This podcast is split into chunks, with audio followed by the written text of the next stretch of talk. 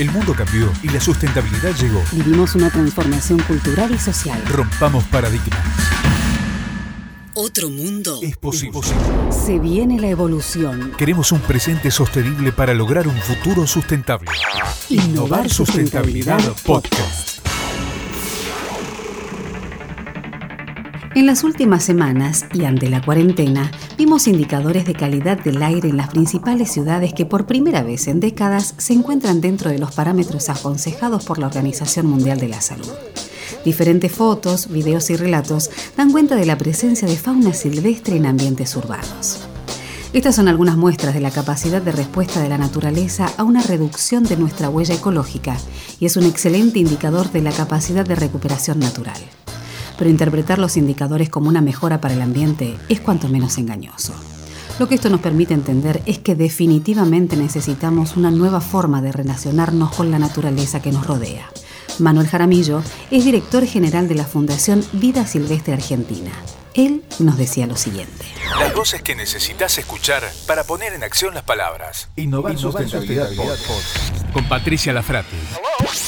Hola Manuel, muchísimas gracias por estar con nosotros hoy y la primera pregunta es, ¿cuál fue el impacto que generó la cuarentena en la naturaleza? Bueno, realmente hay varios impactos que estamos viendo sobre la naturaleza que tienen que ver este, este periodo de aislamiento que estamos teniendo, este periodo de quedarnos en casa.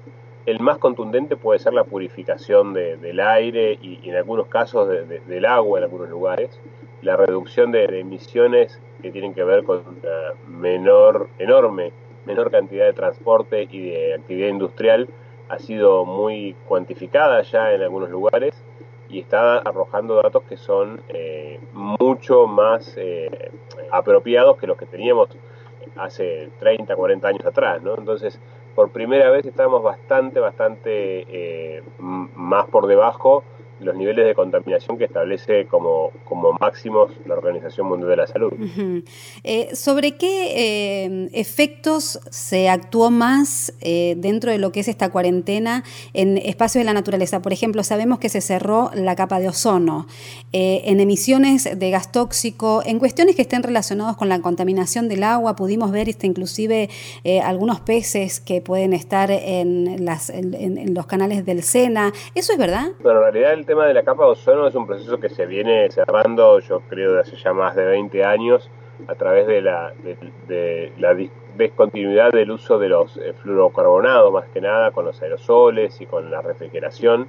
Eh, lo que ha ocurrido es un proceso que, que ha ido siendo acumulativo. Eh, de ninguna manera la capa de ozono se ha, se ha cerrado en este periodo de dos meses de inactividad, ¿no? O sea, es un proceso de, de, acumulación de acciones que llevamos desde hace tiempo trabajando en conservación. Con el tema de la calidad del agua, sí, ten en cuenta que muchos de los eh, ríos y arroyos tienen muchos sedimentos en suspensión, básicamente por la movilidad a la cual están sujetas sus aguas por eh, el transporte eh, fluvial o por las actividades a veces industriales que remueven los suelos. Al no haber remoción de los, de los fondos de los ríos, eso hace que se asiente mucho más en los sedimentos y se, vean mucho más cristalinos. Entonces, sumado a que las fábricas no están entregando efluentes muchas veces contaminantes o tóxicos en el agua y que no hay movimiento del agua, la cristalinidad se manifiesta más y se empiezan a ver peces en lugares donde era impensado verlos. Eh, y bueno, hay diferentes eh, noticias que recorren el mundo con la presencia de animales. Algunas sin duda son, son muy ciertas y, muy interesantes. Otras son eh, reapariciones de, de avistajes de animales en zonas urbanas de hace ya mucho tiempo atrás. Y algunas están trucadas a propósito sin ninguna necesidad, porque realmente hay mucha información real que, está muy bueno ponerla en valor y aprovecharla, porque si algo nos demuestra esto, es que una vez más tenemos que ser conscientes que nosotros precisamos mucho más al planeta de lo que el planeta nos necesita a nosotros. Y claro está que cuando no estábamos por un rato, el planeta se empieza a recuperar. Totalmente de acuerdo. Esto que eh, vos también mencionás en una nota, que es que nuestra salud y la de la naturaleza están estrechamente conectadas, ¿no?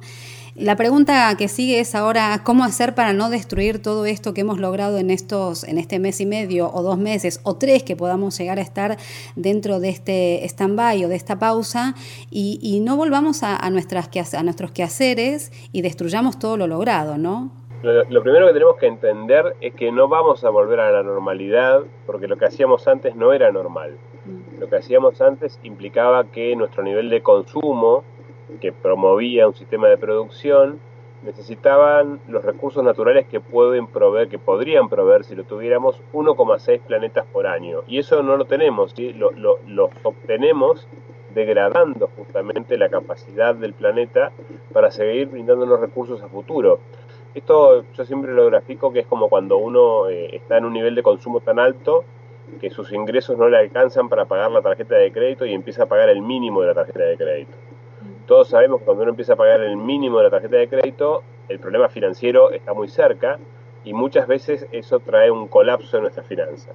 Lo mismo va a ocurrir con el planeta si lo seguimos haciendo, si seguimos consumiendo más agua, si seguimos emitiendo más dióxido de carbono, si seguimos degradando tanto los suelos, si seguimos degradando la biodiversidad, eso quiere decir que estamos consumiendo más recursos de lo que el planeta nos puede dar, en poco tiempo vamos a tener la ejecución de la tarjeta de crédito y no solo nos van a cortar el plástico, sino que también vamos a tener que pagar la cuenta. Y de alguna manera, ¿sí?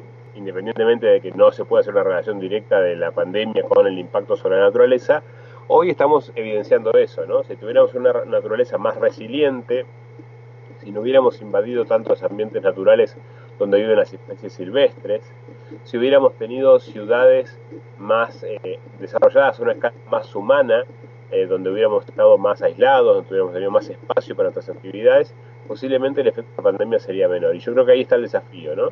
El desafío no es volver a ser cazadores, recolectores o, agricultores de subsistencia, sino es poder adaptar nuestras producciones para promover un desarrollo a escala humana que satisfaga nuestras necesidades actuales sin comprometer las necesidades de las generaciones futuras eh, de una manera distinta. Entonces, lo normal a lo cual queremos volver tiene que ser distinto a lo que antes creíamos que era normal y yo creo que ese es un poco el paradigma que tenemos que perseguir. También entendemos que la reactivación económica va a ser que todos, este, o, la gran mayoría, empiece a pensar eh, en nuevas alternativas. Y si bien eh, hay algunas tendencias que destacan que eh, las producciones de triple impacto van a ser de alguna forma las más seleccionadas, sabemos que el ingreso y la producción en cuestiones económicas va a ser bastante abrupta o por lo menos de, de manera desesperada en algunos sectores. Y la pregunta es dónde hacer el foco, ¿no? Para tratar de evitar que todo se vuelva a destruir, cómo hacer para que la reactivación de la economía sea lo más saludablemente posible también para el planeta. Hablamos del tema del consumo de alimentos, cuestiones que están relacionadas de vuelta, ¿no? Con la producción, con la industria, con las emisiones de gases, cómo hacer para, o de alguna manera, dónde poner el foco. Pero aquí, sin duda, como bien lo decías vos, va a haber diferentes niveles de necesidades y diferentes posibles respuestas para esas necesidades.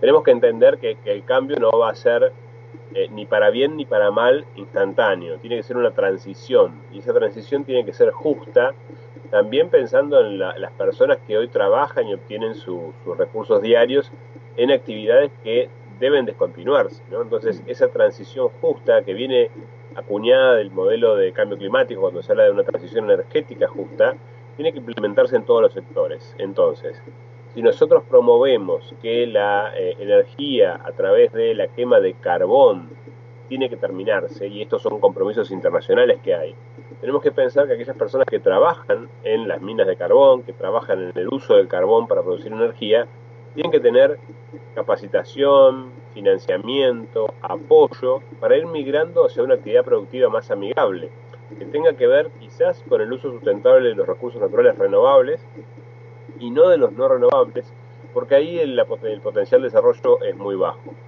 Por otro lado, también tenemos que tener en cuenta que el sistema financiero tiene herramientas enormes para direccionar un cambio positivo del sistema económico y productivo. Eh, el FMI se ha expresado claramente acerca de la necesidad de un desarrollo verde. Angela Merkel habla de la importancia de promover eh, la lo ecológico dentro de lo económico para, para generar el desarrollo. Eh, estamos en una, situación de posible cambio de paradigma donde el sistema financiero puede orientar los incentivos que vaya a brindar, y estoy hablando del sistema financiero tanto público como privado, para que el sistema productivo se readapte, se remodifique. El sistema financiero tiene múltiples herramientas, desde lo que se conoce como bonos verdes, pero también como las líneas de, de crédito para los proyectos de triple impacto, donde lo ambiental y lo social se ponen a la par de lo económico y donde se desarrolla una nueva economía que es mucho más virtuosa porque a la vez que genera recursos, genera también una, una potencialidad de consumo mucho más sustentable, mucho más permanente. Y ese creo que es el desafío, ¿no? Cambiar el paradigma de lo que hemos eh, hecho hasta ahora, que ha sido generalmente aumentar la demanda de productos que muchas veces no son necesarios eh, y generar una cultura del, uso y tiro eh, para promover a un cambio de paradigma hacia la economía circular, donde cada vez más utilicemos los recursos naturales renovables y no renovables que tomamos del planeta mucho más tiempo y para muchas más cosas antes de transformarlos en basura y, llevarlos a disposición final. Yo creo que ese es el desafío y es ahí donde, como te decía, hay un desafío tecnológico, pero también un desafío financiero y político que, es posible y que no va a ser del día, de un día para otro, que no va a ser de la noche a la mañana, pero que se puede promover también a partir de la demanda de nosotros, de los consumidores, que creo yo estamos cada vez más convencidos y cada vez más dispuestos a traccionar cambios en el mercado. Eh, vos hiciste un buen punto ahí en el tema de los consumidores, porque, a ver, eh, si nos ponemos a pensar en cómo se empezó a distribuir este virus, sabemos que eh, apareció también por una tendencia de consumo y unas cuestiones que están relacionadas inclusive con la salud, ¿no? Em, es válido destacar, como ya lo hiciste también en una nota, que el 70% de las enfermedades humanas tienen origen zoonótico y que en realidad ese virus también y esas bacterias vienen conviviendo con nosotros. ¿Qué pasa ahora en cuestiones de salud con estas nuevas prácticas que están relacionadas con el consumo? ¿Vamos a empezar a respetar más a la naturaleza? Eh, un poco también eh, tiene mucho que ver cómo hayamos utilizado este tiempo que hemos tenido de alguna manera para aumentar nuestra reflexión. Si bien los que hemos hay, diferentes grupos de personas hoy transcurriendo, transitando la cuarentena, ¿no? O sea, estamos los que hemos podido seguir trabajando de una manera bastante parecida con el home office, estamos con una carga laboral muy alta, decimos algunos, hay otros que lamentablemente han perdido su trabajo, han perdido sus ingresos y han pasado otros momentos muy acuciantes y sin duda el espacio de reflexión va a ser distinto para unos y para otros, pero yo creo que aquellos que están pudiendo repensar un poco su vínculo con el planeta y su vínculo social, eh, muchos deberán estar eh, asumiendo que tenemos que hay cosas mucho más prioritarias que, la, que veníamos persiguiendo hasta hace tiempo, atrás y que el cambio tiene que estar ahí, ¿no? Tiene que estar en una alimentación más saludable, una alimentación que puede estar basada mucho más en productos cercanos, regionales, de producción local. Un desafío interesante que tiene que ver con esto de la promoción del cambio, eh, un adecuado ordenamiento territorial ambiental y un adecuado incentivo económico y fiscal podría favorecer que todas las ciudades de Argentina, o la gran mayoría, tuvieran cinturones de producción agroecológica con alimentos sanos y saludables para la población en, origen, con mucho menor desperdicio de alimentos en el transporte, en la, en la postproducción y con la incorporación de eh, mano de obra de las propias ciudades que pueda desarrollarse en esos espacios. Y eso daría una mayor resiliencia de las ciudades en relación a la alimentación, que nos hemos dado cuenta en este tiempo que es la base central de nuestra vida, ¿no? La alimentación, el agua y la protección de nuestras casas es lo básico que necesitamos en situaciones de crisis como esta. Y ese es un nuevo desafío también, ¿no? Cómo nos empezamos a alimentar de una manera más saludable, eh, más eh, responsable del punto de vista de las emisiones de gases de efecto invernadero y también sin tanto desperdicio en, un contexto en el cual los alimentos son centrales para nuestro desarrollo. Bueno, eh, la verdad es que todos tenemos como la esperanza o la aspiración que luego de toda esta pandemia y después de todo lo que nos pasó mundialmente con este virus, eh, llamemos a la reflexión y podamos generar el cambio de paradigma. Eh, yo quisiera, más allá de verlo en nosotros, en quienes estamos trabajando dentro de estas temáticas, me gustaría que este cambio de paradigma lo podamos ver también en las grandes potencias mundiales que muchas veces son quienes generan o provocan em, estos mismos abruptos que se viven mundialmente. Eh, quiero agradecerte, Manuel, por haber estado con nosotros. ¿eh? No, un placer y bueno, como siempre, disponible para comunicarnos y para comunicar a través tuyo con, toda la audiencia que esté interesada en conocer estos temas. Un placer y cuando quieras volvemos a conversar. Cómo no, muchísimas gracias. Innovar sustentabilidad. Este fue un podcast de MyPod.